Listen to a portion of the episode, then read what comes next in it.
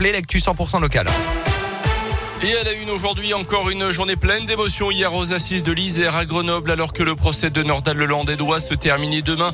Les avocats des partis civils ont plaidé face à la cour toute la journée. Ils ont défendu les victimes et leurs proches essayant à chaque fois de bousculer l'accusé pour au mieux obtenir la vérité.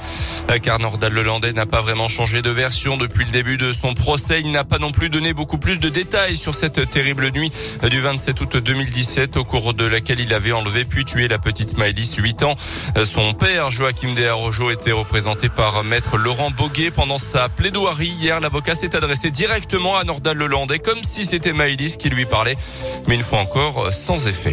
Je vois un mur d'indifférence, j'essaye euh, de le convoquer, j'essaye euh, de le replacer dans cette situation ultime où, euh, comme je le lui rappelle, il est le dernier regard que rencontre celui de, Maëlys avant d'expirer son dernier soupir. Le moins qu'on puisse dire, c'est que ça ne le plonge pas effectivement dans une espèce de situation euh, émotionnelle qui ferait qu'on pourrait euh, voir poindre une larme. Il est, il est complètement bloqué par rapport à ça. Hein. Euh, c'est vraiment une personnalité totalement enquistée.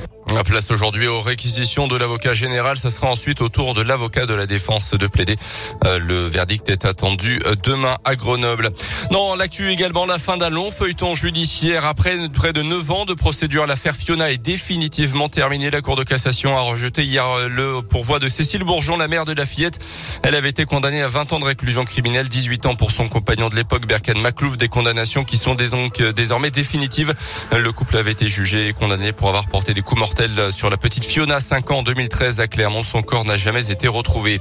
Intervention impressionnante du GIGN mardi à Pont du Château. Un homme d'une cinquantaine d'années soupçonné d'avoir violenté et menacé sa compagne a été interpellé. Il présentait un profil potentiellement dangereux. Il a été placé en garde à vue, transporté à l'hôpital également en raison de son état de santé. À son domicile, les militaires ont retrouvé deux pistolets qu'il détenait légalement, mais aussi 11 couteaux de combat et un sabre. Le suspect, qui ne présente pas d'antécédents judiciaires, doit être présenté dans la journée devant le parquet selon la montagne.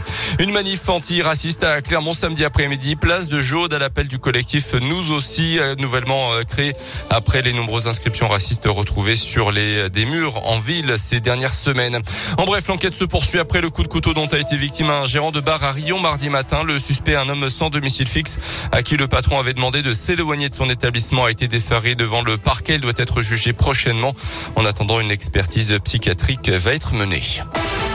Les sports avec les JO de Pékin, les JO d'hiver. Plusieurs Français en lice aujourd'hui, notamment sur l'épreuve de combiné féminin en ski alpin et du ski freestyle également, mais peu de chance quand même d'avoir une quatorzième médaille.